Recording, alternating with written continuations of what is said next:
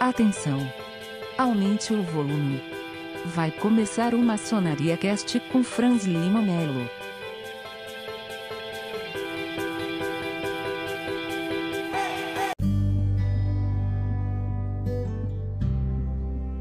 Saudações fraternas, aqui o irmão Franz Robert da loja Nove Acácias, número 3874, de Rosana, São Paulo. Hoje eu estou com o convidado Mauro Moaxi, o irmão que é secretário adjunto de, de ações paramaçônicas para a APJ.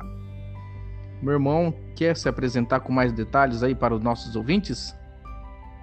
Boa noite, meu irmão. Um prazer estar aqui. É, bom, meu nome é Mauro Moaxi, eu, como você falou, é, sou o atual secretário estadual adjunto de Relações Públicas Paramaçônicas para a Ação Paramaçônica Juvenil do Grande Oriente do Brasil, no Grande Oriente do Brasil de São Paulo. Né? Eu respondo pela pasta da APJ no estado de São Paulo.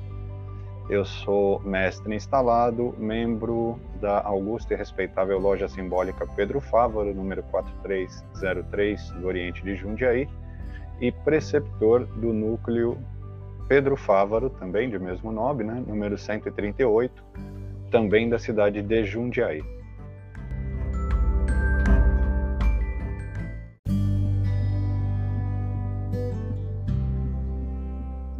O meu, meu irmão, é, os nossos ouvintes, nós temos irmãos e também temos aqueles que não fazem parte da maçonaria.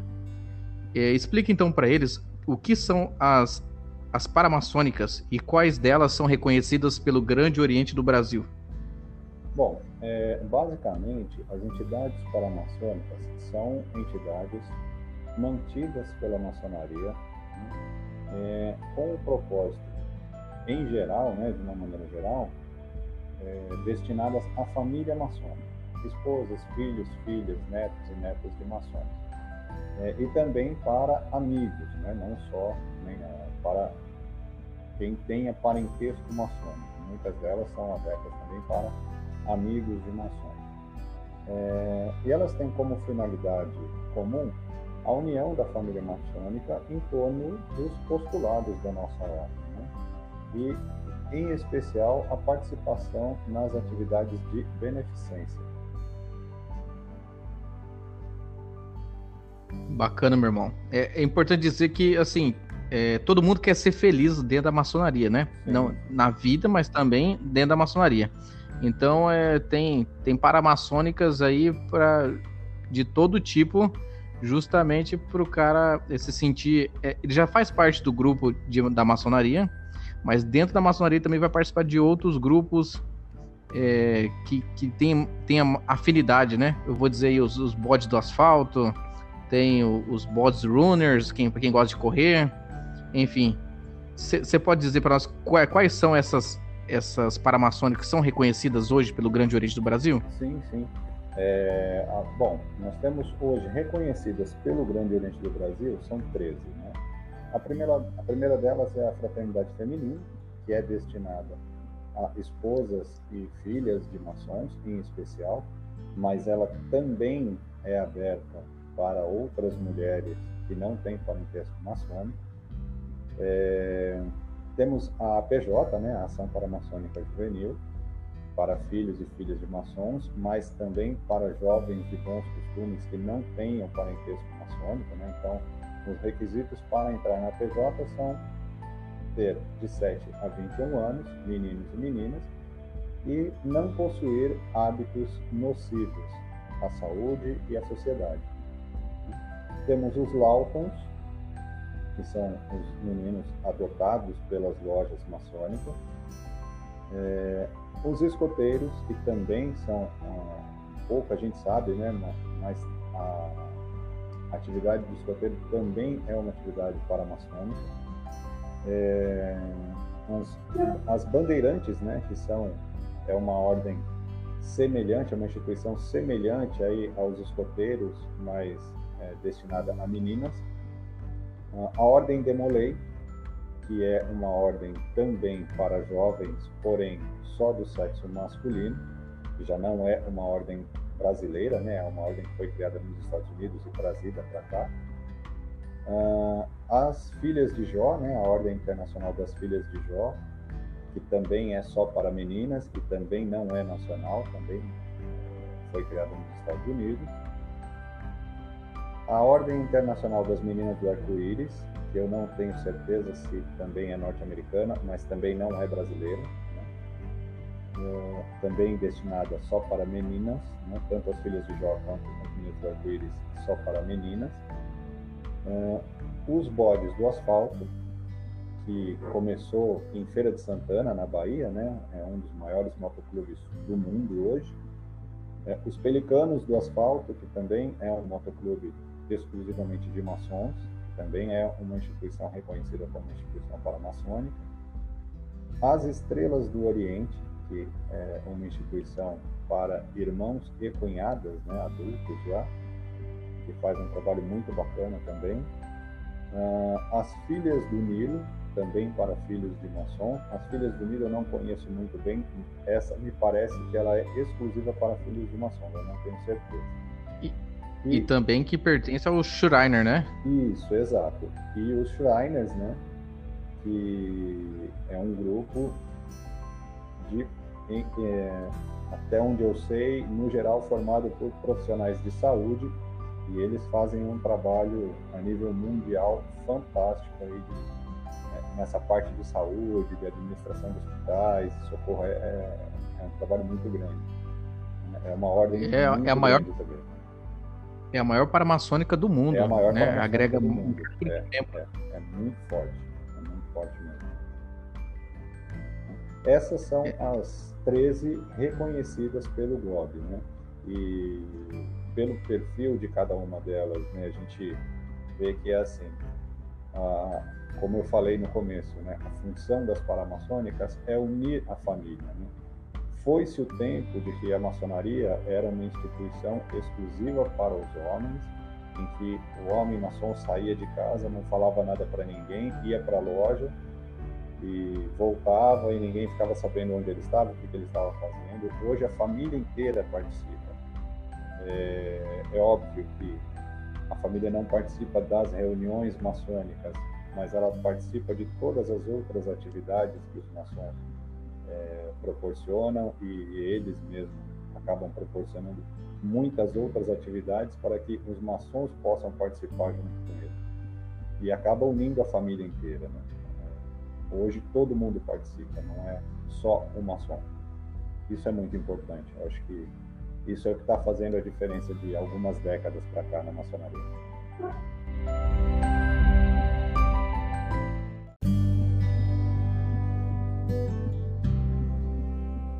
Meu irmão, então a sua pasta que é a APJ, o irmão já falou então a idade que tem que ter o APJista, o perfil que ele tem que ter. E o que mais você pode revelar então para a gente de como funciona a ação paramaçônica juvenil?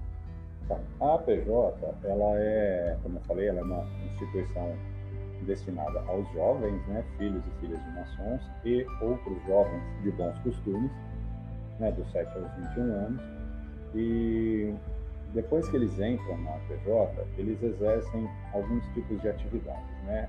Entre elas, as atividades litúrgicas, né, que são atividades que têm uma liturgia, né, tem uma, um cerimonial, tem uma vestimenta adequada, que é realizada dentro dos templos maçônicos. É, e nessas atividades. É, essa, essa, cerimônia, né, esse cerimonial que a gente fala, é só para destacar assim que é, é, um, é um documento que está dizendo como começa, como é o desenvolvimento e como acaba, não é Sim, é isso, irmão? Exatamente. Ela tem uma ritualística, vamos dizer assim, né? Ela tem uma liturgia. Perfeito. É, Nessas cerimônias é interessante que os jovens eles desenvolvem algumas habilidades, né, como disciplina, liderança, porque ela tem toda uma hierarquia dentro da atividade, né, tem todo um processo que exige deles uma certa organização, tá? É, a, a, a, habilidade principal que eu acho que eles desenvolvem nessa, nessas sessões litúrgicas até porque algumas que são públicas, né, é, é, a atividade de falar em público, né, desinibição. Então a gente percebe, assim, a gente vê muitos jovens quando entram na PJ que é normal do jovem, né? Tem vergonha de tudo. E depois de algumas poucas sessões assim, ele já começa a falar em público, ele se solta, dá palestra, é, é assim, desenvolve muito mesmo, de uma forma muito bacana. Né? E isso, com certeza, eles vão levar para a vida deles, para a vida profissional, para a escola, né? Isso vai ajudar é, em é, além das atividades litúrgicas, eles fazem também as atividades ordinárias, que são reuniões administrativas, para resolver todo e qualquer problema do núcleo, todas as questões administrativas do funcionamento do núcleo, eles realizam em sessões ordinárias. Essas sessões ordinárias, elas não precisam de liturgia, né? elas podem ser realizadas em qualquer lugar, em qualquer ambiente. É, e é nessas atividades que eles acabam desenvolvendo algumas é, habilidades administrativas, né? Eles vão aprender a elaborar documentos, fazer um controle financeiro, é, fazer um plano de trabalho, toda uma atividade, tudo que eles vão usar na, na atividade administrativa da vida deles, da vida pessoal e até profissionalmente, eles acabam desenvolvendo dentro dessas atividades, né, das sessões ordinárias e também as atividades de formação. E aí as atividades de formação são realizadas em qualquer ambiente também, é, elas têm a função de, de, de oferecer lazer e principalmente complementação, atividades culturais que ajudem a complementar o ensino formal, né? que ajudem a complementar aquilo que, que, eles aprendem nas escolas. Então, vale de tudo, levar a, os nossos jovens para assistir uma peça de teatro, para conhecer uma exposição de arte, né, uma atividade cívica, enfim, qualquer atividade aí que venha complementar de maneira na, no aspecto cultural a formação dos nossos jovens e, e que acaba sendo a, a maior o maior foco da APJ assim, né? tem as atividades litúrgicas, tem as ordinárias, mas a maior parte das atividades acaba automaticamente sendo as atividades de formação. Até porque as demais elas seguem um calendário. As atividades de formação, via de regra, elas também têm um calendário, mas não são raras as vezes em que no meio da semana, no meio do mês, surge uma atividade, surge uma oportunidade de ir conhecer uma determinada exposição, um evento que acontece na cidade, e acaba entrando no calendário da PJ também. Então é muito bacana isso. E, até, por que não, né, atividades de lazer também, uma atividade esportiva, um churrasco, ela acaba, né, vamos reunir as famílias para fazer um churrasco, fazer um piquenique, é, vamos fazer um campeonato de, de algum esporte. É, isso tudo acaba entrando como atividade de formação e eles gostam muito, é muito bacana. Ô, meu irmão, é, desde quando foi criado pelo irmão Ari, né, o idealizador que ainda é vivo e frequentemente participa das atividades da PJ, ela tem esse mesmo corpo ou ela foi se desenvolvendo, modificando? Você sabe dizer? É, é, do tempo que eu conheço a APJ, que nós fomos convidados a trazer a APJ de volta para o estado de São Paulo em 2014, do tempo que eu conheço, ela está nesse formato até onde eu sei, quando ela foi criada, ela não tinha essa parte litúrgica. Né? Essa parte litúrgica foi incorporada depois. Mas eu confesso para você que eu não tenho certeza, porque já é de um passado mais remoto, a gente não teve contato. Né? Então, e como eu te falei, é, aqui no estado de São Paulo, a APJ ainda é muito pouco conhecida. Então, a gente acaba não tendo até referências passadas aí para a gente conseguir buscar essa, esse material para saber como era. Mas até onde eu sei, essa parte litúrgica foi incorporada aí com o, o passar do tempo, com a evolução que, natural que a ordem foi tomando. É, de fato, as mais conhecidas paramaçônicas juvenis aqui no estado de São Paulo é as Filhas de Jó para as meninas e os Demolei para os meninos. Isso. Mas em outras conversas que eu tive com você, você apresentou que lá no norte e nordeste do país é bem forte a ação da APJ, né? Sim, é, em algumas cidades, em alguns estados do norte, do nordeste e do centro-oeste, a APJ já está bem mais avançada, está bem mais evoluída. Sim, é, em termos de quantidade de núcleos e de APJistas. Né? Ela já é bem mais conhecida que, uh, que aqui em São Paulo. Aqui em São Paulo nós tivemos um período em que houve alguns núcleos, é, mas eu não sei porque antes de 2014, antes da nossa chegada, aliás, antes de 2006, quando eu fui iniciado, é, nós já não tínhamos mais praticamente nada. É, eu fui ouvir falar da APJ realmente em 2014, quando houve essa articulação do Grande Oriente do Brasil de trazer de volta a APJ para o estado de São Paulo e a gente teve a grata satisfação de ser convidado para auxiliar nesse processo. E recentemente também estendeu o convite para mim, no caso, que seria o preceptor da, do núcleo recém-formado aqui em Rosana, Sementes da Cássia. O irmão Grandini, que já esteve aqui, também é preceptor do núcleo Ciência, Ciência e Caridade em, em São Caetano e vamos contribuir aí com o desenvolvimento da PJ no estado. Ah, com certeza, com certeza. Os frutos já estão começando a aparecer. E, e, como é que foi então essa, essa relação sua? Como é que você começou a, a, a participar da PJ, conheceu e, e abraçou aí e tá até hoje desenvolvendo as atividades? Então, como, como eu estava falando, né? É, a nossa a atividade da minha família, né? a participação da minha família com as paramaçônicas começou bem antes, é, com a entrada do meu filho para a Ordem Demolei, meu filho mais velho. Né? É, na época ele foi convidado para participar da Ordem Demolei aqui em Atibaia, né? eu moro aqui em Jalinuco, na região de Jundiaí, e, e ele foi convidado para participar da Ordem Demolei em Atibaia. Uh, algum tempo depois, pouco tempo depois, a minha menina, que é mais nova que ele, foi convidada para participar também da Ordem Internacional das Filhas de Jó.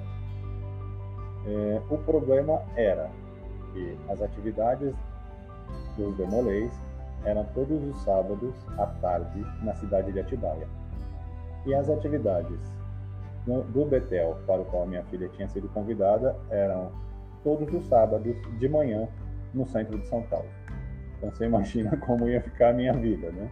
sair correndo de manhã todo sábado para levar a menina para São Paulo, participar com ela da, das atividades da filha de Jó, voltar correndo com ela. Ia rodar muito, hein? Ia rodar muito, né? Deixar ela em casa correndo, almoçar correndo, pegar o menino e ir para Atibaia para participar com ele é, das atividades do Demolei. E nessa época, em 2014, né, quando ela foi convidada para as filhas de Jó, meu menino já tinha um tempo como Demolei, nós fomos a um um evento, na, ainda no Grande Oriente de São Paulo, é, em que se reuniram todas as paramaçônicas. Né? Foi feita uma, cerimônia lá com todas as paramaçônicas. E nessa sessão, ainda não tinha a PJ no estado de São Paulo, nós tivemos contato, né? reencontramos né, o nosso irmão Montanhano, que na época era o secretário de Relações o secretário de Paramaçônicas do Grande Oriente de São Paulo, e o irmão Rodolfo, Rodolfo Piovesan, que era o secretário adjunto dele, né? E aí a gente se encontrou, eu já os conhecia, e eles nos convidaram, falaram que tinham esse interesse de trazer de volta a APJ para o estado de São Paulo e nos convidaram para participar. Eles sabiam né, do nosso envolvimento já com as paramaçônicas, que a gente gostava, e nos convidaram a participar. E aí a gente, então, foi, é, começou esse trabalho. Nós fundamos na época três núcleos, né? um núcleo em São Paulo, um núcleo em Jundiaí, que é o que a gente participa, né? que a minha família participa, e um núcleo em Santos. Né? Foram fundados aí em finalzinho de 2014 e início de 2015. Infelizmente, em 2016 nós tivemos que nos afastar, eu e minha família, por um problema de saúde na família, né? A gente teve que se afastar, eu pedi o kit da loja, eles se afastaram da PJ, a gente focou na saúde do meu sogro e nós só fomos voltar em 2018, graças a Deus meu sogro está bem, a gente conseguiu correr atrás, né? ele se recuperou bem. E aí em 2018 nós voltamos, né? Aí eu voltei para a loja, os meus filhos quiseram voltar para a PJ, e aí nós tivemos a triste notícia de que todos os núcleos haviam encerrado as atividades. Então, de novo, a gente teve que começar do zero é, em 2000, aliás, em 2016 eu me afastei, em 2018, no segundo semestre de 2018, nós voltamos. E, e aí a gente começou todo o trabalho de novo, trazer os APJistas de volta para o núcleo Pedro Fávaro. É, muitos deles já não tinham mais idade, porque já tinham passado dos 21 anos. E aí foi todo um trabalho de formiguinha para a gente conseguir.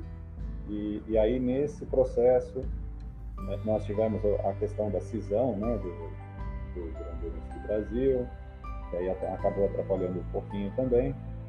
E agora em 2020, segundo semestre de 2019 praticamente, e 2020, é, que o nosso irmão Montanhana assumiu novamente o posto de secretário de Relações Públicas Paramaçônicas no Vale de São Paulo e me convidou para assumir a pasta da APJ. Né? E aí a gente começou realmente um trabalho de divulgação da APJ e de expansão da APJ no Estado. Mas é, foi muito bacana, foi muito interessante esse processo. A sua filha hoje é presidente estadual, correto? Não, ela é a presidente do Núcleo Pedro Fábio, né? É, a estrutura dos, dos, núcleos é assim: é, o presidente nacional da APJ é o grande, é o, o soberano grão-mestre. Né? É, o presidente estadual é o eminente grão-mestre de cada estado. É, o presidente de cada núcleo é o venerável mestre da loja que, que mantém o núcleo.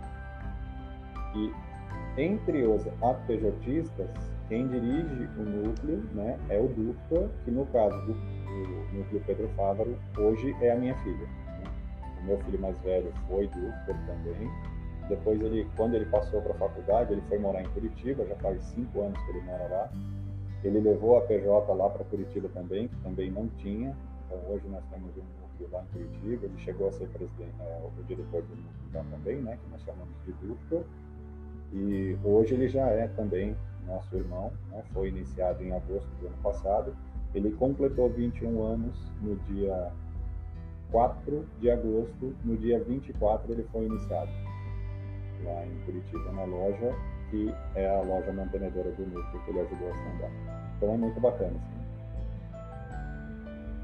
Um ponto, um ponto aí que você apresentou, que cabe destacar, né, lá no começo da sua fala, é que as paramaçônicas, elas não se excluem. É, o, o jovem, ele pode participar dos demolei, pode participar do escoteiro e pode participar da PJ, né? Já, já passou aquele período que é, ele, ele não poderia participar de mais uma paramaçônica. Exatamente, é. Hoje, é, existe um, um, esforço muito grande do Grande Oriente do Brasil em unir a família e unir as paramaçônicas. Então, no passado já houve tanto o regulamento geral da APJ quanto o regulamento geral da Ordem de Molei das Filhas de Jó, eles proibiam a participação dos jovens em mais de uma paramaçônica. Hoje não. Hoje, até onde eu sei, todas elas derrubaram esse artigo dos seus respectivos é, regulamentos então, se o jovem já é demolei, quer entrar também para a PJ, ele pode. Se a menina é filha de Jó, quer entrar para a PJ, também pode. É, existe essa, é, essa flexibilidade. A única coisa que a gente pede, obviamente, né, é que o jovem dê conta de atar, né, de assumir os compromissos é, nas, nas ordens a que ele se propõe a participar. Então, ficaria legal falar, não, eu sou Demolei e eu quero participar também da APJ. Mas aí ele vem, dá o nome, começa e não vem nunca porque as, as atividades são no mesmo dia. Aí acaba sendo, se tornando incompatível. Mas havendo essa compatibilidade, havendo essa disponibilidade para ele participar das duas ordens, não há nada que impeça. E é muito bacana, porque é, existe essa interação e essa, é, vamos dizer assim, colaboração entre as ordens. Né? É muito legal. Perfeito, meu irmão. E, e, qual é o tipo de jovem, então, que a, que a APJ pretende devolver à sociedade? Porque você já falou que tem, tem a formação, tem esse intercâmbio, essa relação, esse protagonismo juvenil, vamos dizer assim. E qual que é, então, essa, esse perfil que, que espera a APJ formar de jovem? É, a gente espera levar de volta para a sociedade um jovem mais crítico, né? mais crítico, mais entusiasta, com mais iniciativa, é, para a gente, um jovem mais responsável, né? porque isso vai ser bom para ele. Né? Ele precisa se desenvolver, ele vai precisar desempenhar papéis profissionais, eles muitas vezes vão acabar assumindo cargos de funções públicas e, e, eles precisam dessa, desse senso crítico, como eu falei né, anteriormente, nas atividades que eles desenvolvem, cada tipo de atividade permite que eles desenvolvam habilidades específicas né, é, para a gente formar cidadãos melhores. Precisamos, o nosso foco é esse, formar cidadãos melhores. Vai ser melhor para eles e vai ser melhor também para a sociedade de uma forma geral. Entendi, meu irmão. E tem alguma experiência de sucesso que o irmão queira compartilhar aqui? Porque o irmão já falou uma vez para mim que às vezes é o jovem que ensina o, o maçom e não o contrário. Né? Eles fazem ações bem bacanas. Sim, isso é verdade. Porque o, o jovem ele tem uma característica que é peculiar do jovem e infelizmente a gente vai amadurecendo e vai perdendo isso e, e só vai adquirir isso de novo na velhice. Né? Que é o medo de. O, o, jovem não tem medo de falar o que pensa. É, muitas vezes a gente acaba tolhendo isso, né? Com o passar do tempo ele acaba é, de uma forma ou de outra perdendo essa característica. Mas trabalhar com o jovem é muito bom porque eles não têm medo de falar o que eles pensam e muitas vezes eles têm razão. Né? As experiências que eles têm, o jovem de hoje é diferente do jovem da minha geração, é, que foi educado de uma maneira a decorar coisas. Né? Um dia a gente estava conversando aqui em casa falando da questão da educação, né? da, da, da educação da escola. O quanto mudou da minha geração para cá.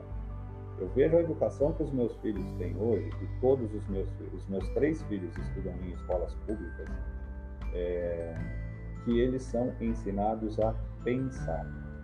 Eles são ensinados na escola a analisar as situações. A minha geração foi ensinada a decorar, memorizar.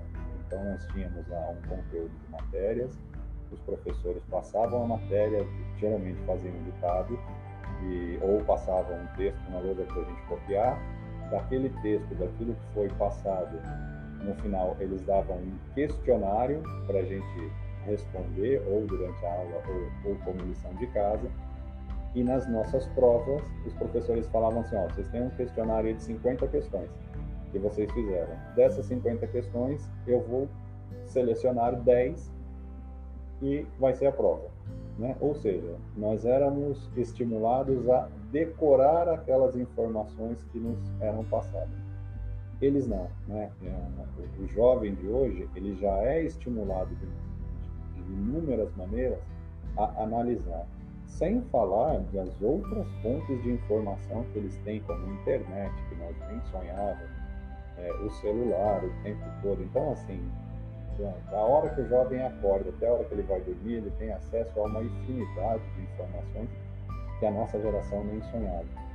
E isso já traz para eles né, uma, uma, característica diferente. E, e, eles não têm medo disso, né? eles não têm medo de mostrar isso, né? todo esse conhecimento que eles adquirem. E isso é muito bom. Então a gente realmente, de vez em quando, né, sem falar que a gente leva um tapa na cara de vez em quando, né, os nossos jovens. Né? E eles têm muita iniciativa. É, nós tivemos uma atividade em especial que eu acho que foi muito bacana. É, no último Dia Internacional da Mulher, eles estavam na dúvida de que fazer, vamos fazer uma cerimônia, vamos fazer uma cerimônia pública, um ritual e tal. Aí, bom, surgiu a ideia de eles não fazerem uma atividade fechada o núcleo, com o dinheiro que eles tinham, compraram algumas centenas de botões de rosas e nós os levamos para uma via pública lá em Jundiaí, na frente da estação ferroviária de Jundiaí. Coincidentemente, o Dia Internacional do Mulher caiu, é, caiu num domingo E nesse dia, em frente à estação de trem, estava tendo uma feira livre. Então o movimento era muito grande. E aí eles, com a camiseta da APJ, tudo, né, começaram a presentear as mulheres que passavam por ali com um botão de rosa. E essa atividade foi realmente muito bacana, porque a gente viu o quanto as mulheres que foram agraciadas com esse botão de rosa ficaram emocionadas. Né? É, assim, é contagiante ver a emoção e ver como um simples gesto de, de carinho, de respeito, mudou, assim, foi nítido, mudou o dia daquelas pessoas e mudou o nosso também, né? Porque é contagiante. Então, foram inúmeras fotos, abraços, foi muito bacana mesmo. Né? É, é, os jovens, os nossos projetistas ficaram empolgados, assim, porque a hora que acabou as rosas eles queriam mais, eles não queriam ir embora. Foi muito bacana mesmo esse, essa atividade. Foi uma das que marcou gost... assim, na, nossa, na nossa atividade. Eu gostei que você falou que há esse intercâmbio de gerações. É, eu sou professor, a gente já tem isso na escola, né? O professor ensina e também aprende com o aluno. É justamente porque o professor não está na mesma geração, está em outro, esteve em outro processo educativo. Sim. E ali na maçonaria, esses irmãos que não têm esse, esse contato, eles, é, eles vão ter contato com crianças de 7 a 21 anos. Dentro, da, dentro do núcleo já tem também esse intercâmbio de gerações entre eles, e ainda há esse outro intercâmbio que é os irmãos, né? Que podem tanto contribuir com a sua experiência, como também aprender com, essa, com esse novo ritmo que a criança ou o jovem toca a vida. Sim, sim. sim. ô, meu irmão, Sim, pode acrescentar se quiser. E, e, e, o interessante é que é assim, né? Eu acho que um dos fatores que tem contribuído para que as paramaçônicas, de uma forma geral, é, e em especial a APJ, que é no estado de São Paulo é a menor delas, seja pouco conhecida, é justamente essa questão da, do perfil do maçom, né? E se a gente for pegar hoje, já existem estudos do Grande Oriente do Brasil que a média de idade dos maçons hoje, é em, salvo engano da minha parte, é em torno de 60 anos. Então. É de 55 a 60, 60 anos, é isso mesmo. 60 anos. Então, é assim.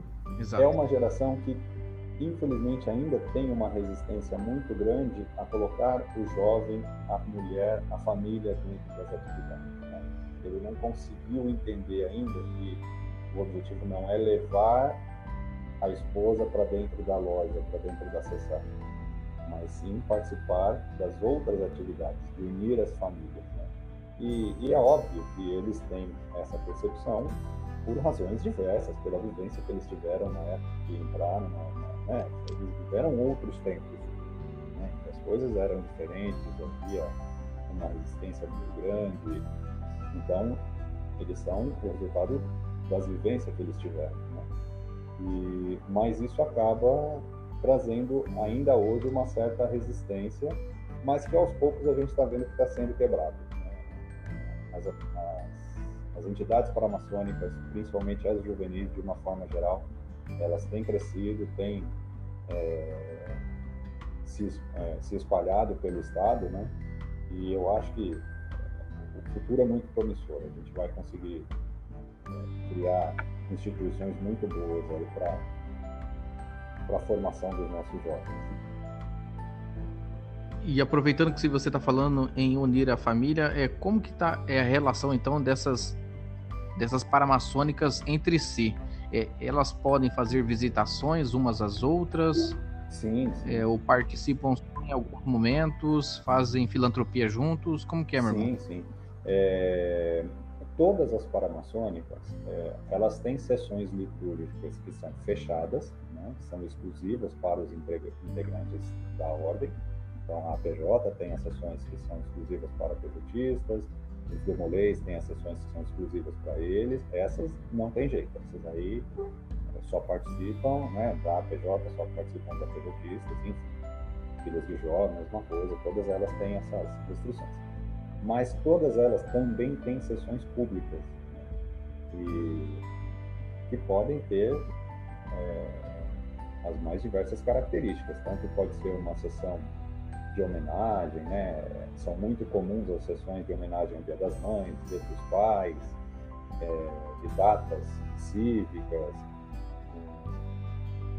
e, em especial, as sessões de posse das gestões de cada é, entidade paramaçônica. Então, cada vez que vai ter uma posse de uma nova diretoria da APJ, a sessão é pública.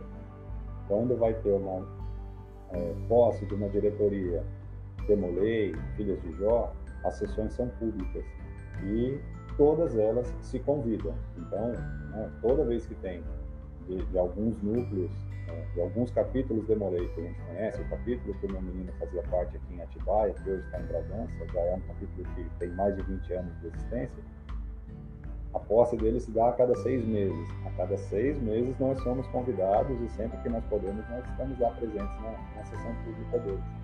As nossas sessões também. A, a diretoria da APJ ela é de um ano, diferente do, do Demolei também é uma sessão pública, então todas as vezes nós mandamos o convite para todas as paramaçônicas e raras são as vezes em que não vem pelo menos um representante de cada paramaçônica, é muito legal. E eles gostam muito dessa interação, é muito bacana, assim, uma, uma, uma data que ficou isso muito marcado, assim, foi no último dia 25 de janeiro, na inauguração da estátua de Dom Pedro, lá no Museu do Ipiranga. Né? Teve a inauguração da estátua de Dom Pedro Maçom. E nós tivemos a participação de todas as paramaçônicas reconhecidas pelo GOB. E foi uma festa, né? Porque quando começou a juntar é, Demolei com a capinha preta e as meninas do arco-íris, que foram devidamente paramentadas, as filhas de Jó. E aí, quando eles viram os APJistas de capinha azul, que era uma, né, os, os capítulos que estavam lá não são os da nossa região aqui, que a gente já está acostumado a conviver com eles, foi muito legal. Então, a reação foi muito bacana, e aí já logo em seguida teve a posse é, de um capítulo lá no, no bairro do Ipiranga, nós fomos lá é, nos fazer representar também. Aí já lá nós já conhecemos duas representantes da, das meninas do Arco-Íris que não estavam no evento lá no, no, Museu do Ipiranga, mas aí já nos convidaram também, nós fomos à posse delas também, ali na Vila Carrão, foi muito legal, e, e eles adoram. Infelizmente, logo depois disso veio a pandemia, né, e agora as coisas estão meio frias, mas eu tenho certeza que em breve tudo isso vai voltar aí, vai, ser, vai voltar a ser muito bacana, muito legal.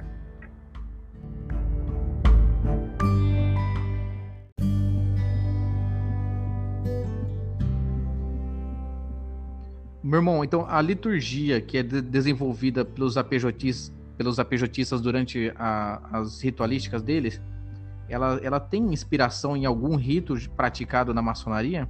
Porque eu, eu ouvi falar, né, que os demolês, né, a, a, forma que eles fazem a reunião deles é inspirada no rito de York. E a gente é, compreende que os nomes dos cargos da PJ vêm assim do, de termos egípcios, né? Há, alguma relação entre o rito Mizraim e, e, e a APJ? Até onde eu sei, não. E o conhecimento que eu tenho é que a, a ritualística da APJ ela é própria. Ela foi criada pelo nosso irmão Adson, né? É, para ser exclusiva. Né? Até, até onde eu sei. Não tem é, essa influência, vamos dizer assim, de nenhum rito. Né? Ela tem a, a inspiração na cultura egípcia, né? que é uma cultura antiga, que é uma cultura é, que, para a época, tem muito a nos ensinar, né? que é de uma, é, de uma civilização muito evoluída, mas é, correlação com algum rito da maçonaria, até onde eu sei, não tem não. Você pode dizer para nós, então, o nome de cada cargo que tem dentro da, da, da PJ? Sim. É, no caso, né, o diretor do núcleo, como eu disse, né, que é o cargo que a minha filha ocupa hoje, é o dúcleo.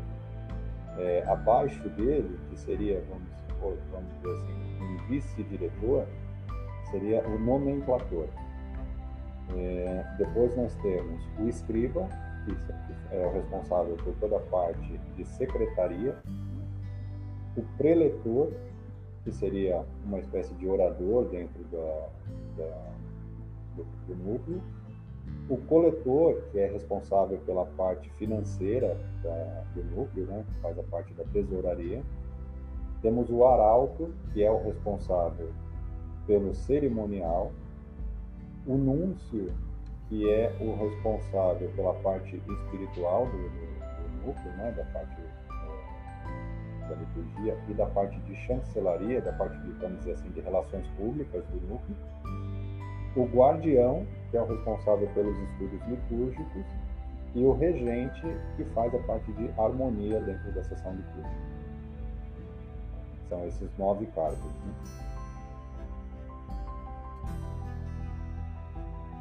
Entendi, meu irmão. E então o irmão que está ouvindo e deseja é, criar uma APJ, trazer um núcleo APJista, fundar um dentro da sua loja ou mais é, convidando mais de uma loja que pode patrocinar esse núcleo, que que, que ele pode ele pode fazer para começar então essa ideia e, e tentar fundar? Bom, o primeiro passo para a fundação do núcleo é a deliberação da loja, né? Então, o irmão que tiver interesse, é, ele precisa levar essa proposta para a loja dele, para ser votada em loja, né? E para isso a gente está à inteira disposição para passar todas as informações necessárias para o irmão, para que ele possa é, levar isso para a loja dele. A loja dele. Vamos deixar o contato do irmão aqui no card também, tá? Para quem quiser fazer contato. Perfeito. É...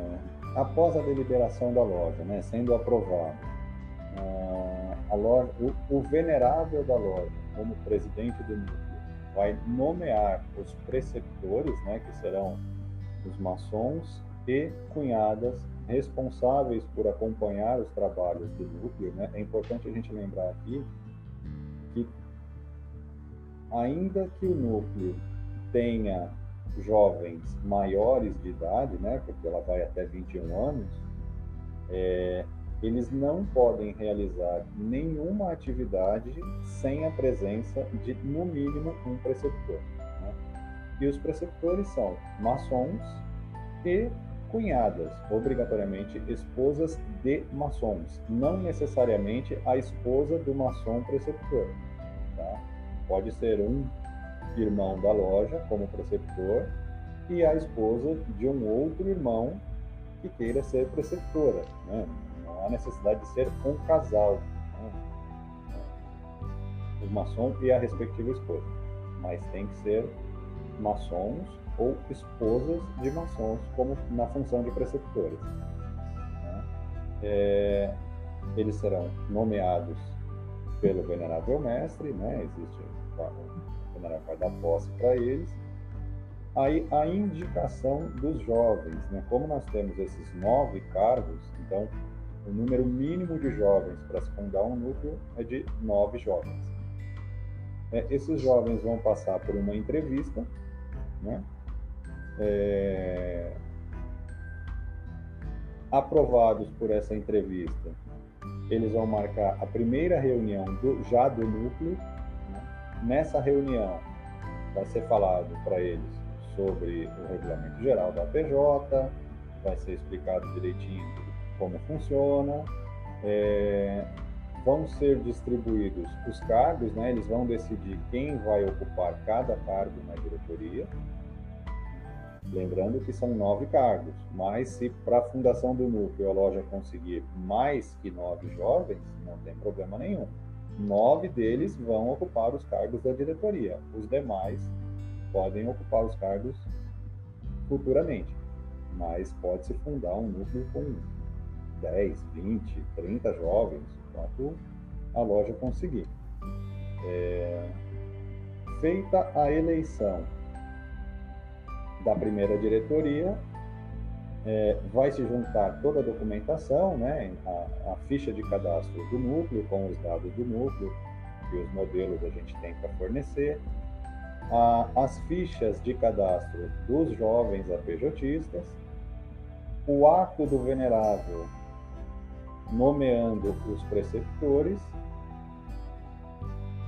e nós vamos juntar esse documento, encaminhar para Brasília para Brasília fazer uh, o cadastro desse novo núcleo e providenciar o envio do material.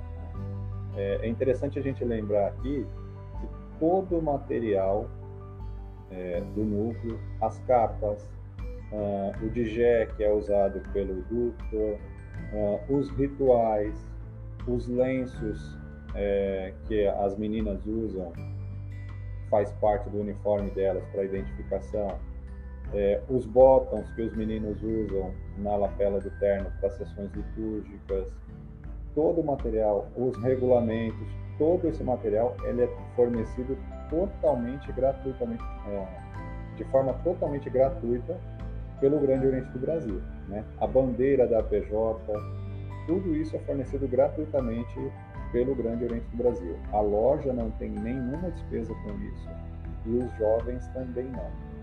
É, a despesa que os jovens vão ter é com as roupas que eles usam para as sessões litúrgicas. Né? Então, para as sessões litúrgicas, exclusivamente, eles têm um uniforme que eles usam, que nada mais é do que uma roupa social, tanto para os meninos quanto para as meninas.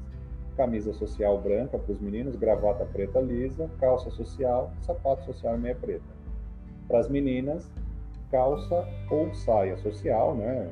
por questões às vezes religiosas, alguns meninos não usam calça, então é facultativo o uso de calça ou da saia social preta, o sapato preto, a camisa branca também.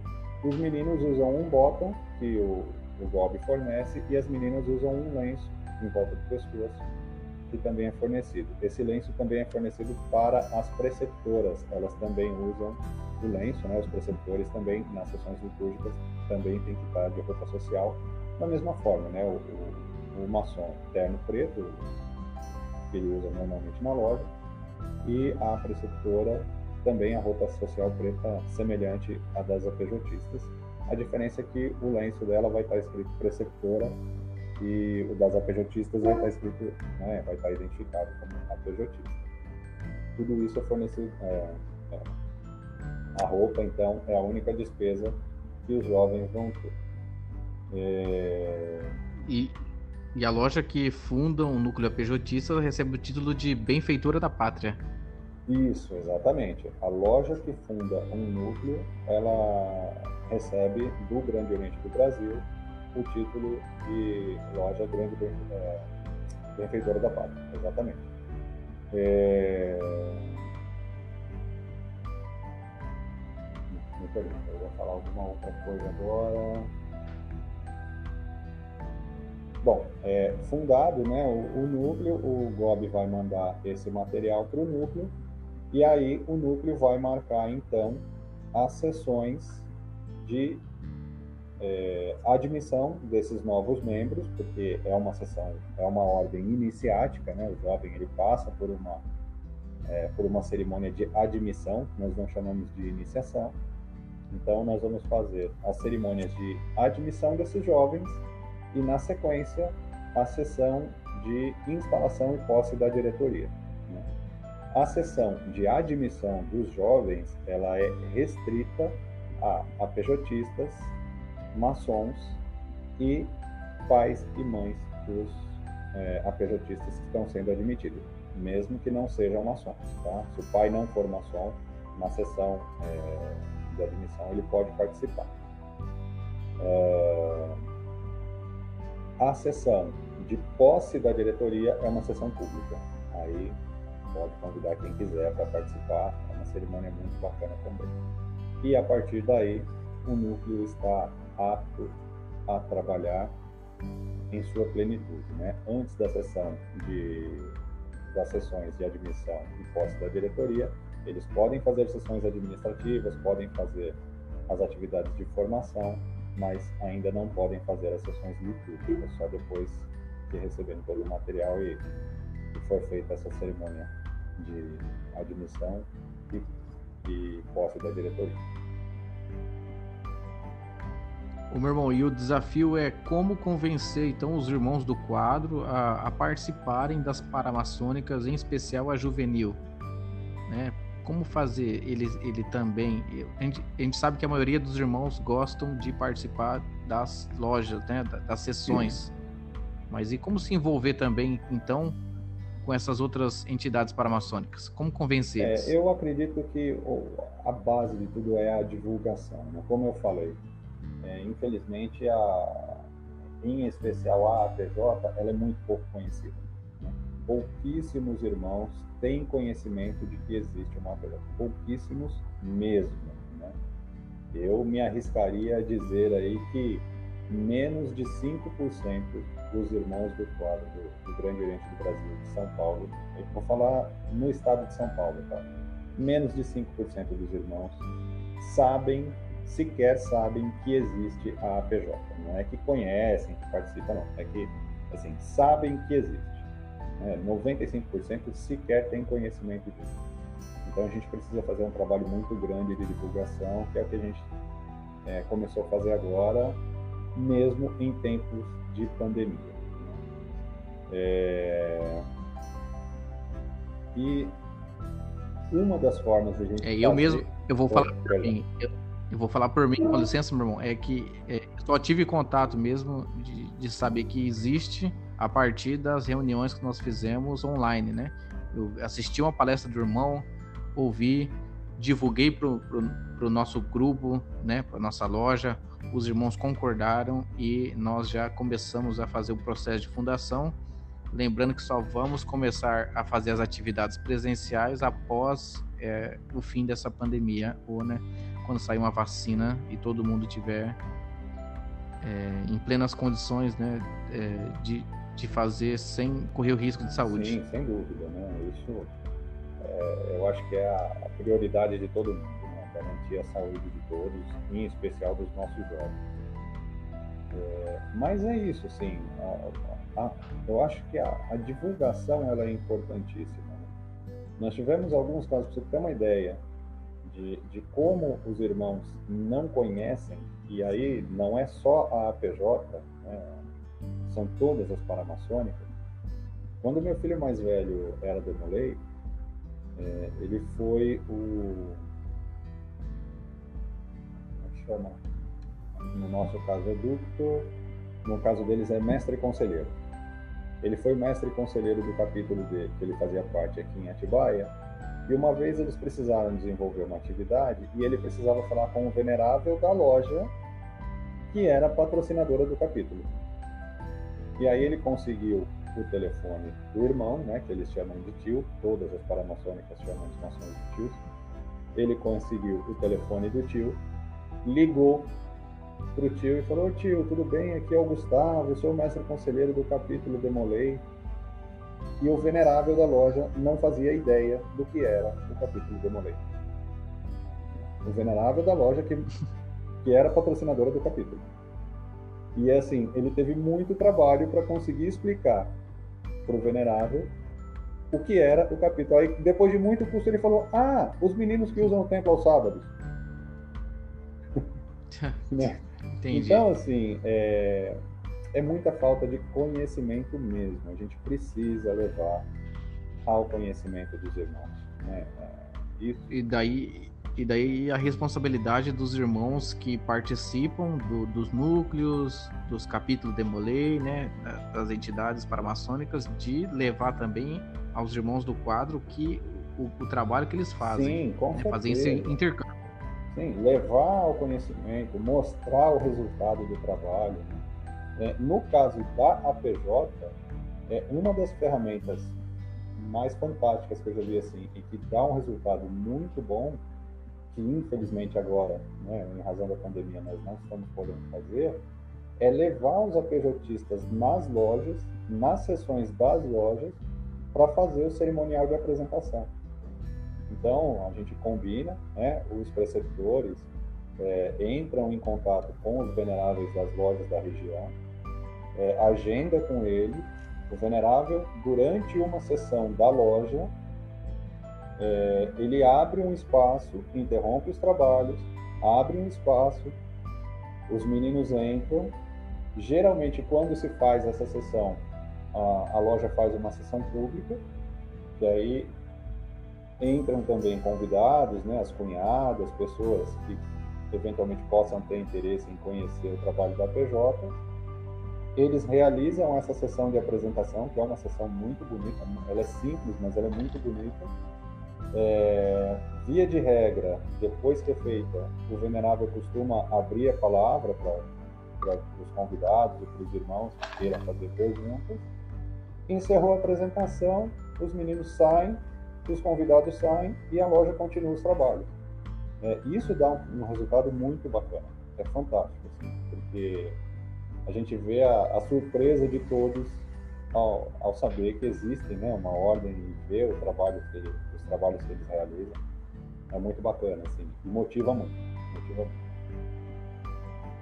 E passa também os irmãos a ter um sentimento de orgulho, né? De estarem patrocinando, de saberem que sua loja, né? Ou a loja ali da região estão fazendo esse trabalho. Sim, sem dúvida. Ô, meu irmão, é, já chegamos aí ao, ao, final do nosso, da nossa, do nosso podcast. E essa pergunta nós fazemos para todos os nossos convidados, meu irmão. Me diz, por que ser maçom?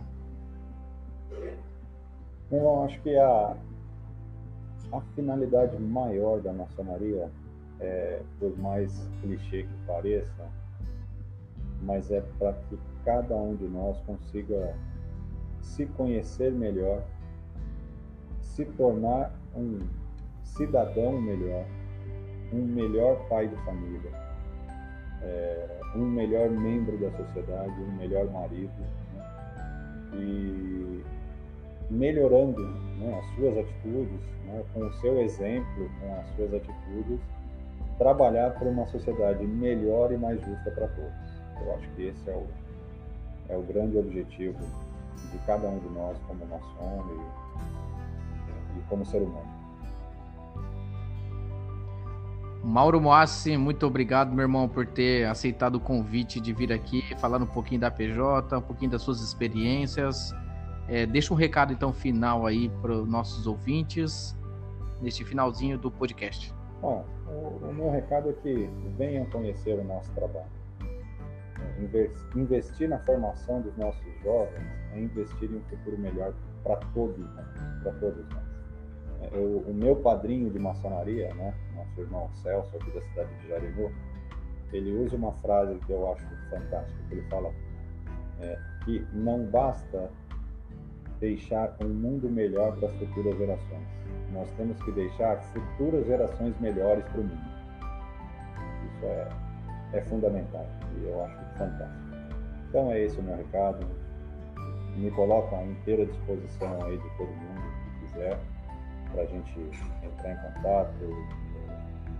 Nosso irmão Franz tem meu telefone, está autorizado, tá, Franz? Pode divulgar o nosso telefone aí para nosso telefone, as redes sociais do nosso núcleo aí, o, Instagram, o Facebook. Para que os nossos irmãos aí, os convidados, conheçam o nosso trabalho e a gente se coloca à inteira disposição para ajudar. E muito obrigado pela oportunidade. É sempre um prazer falar com o irmão.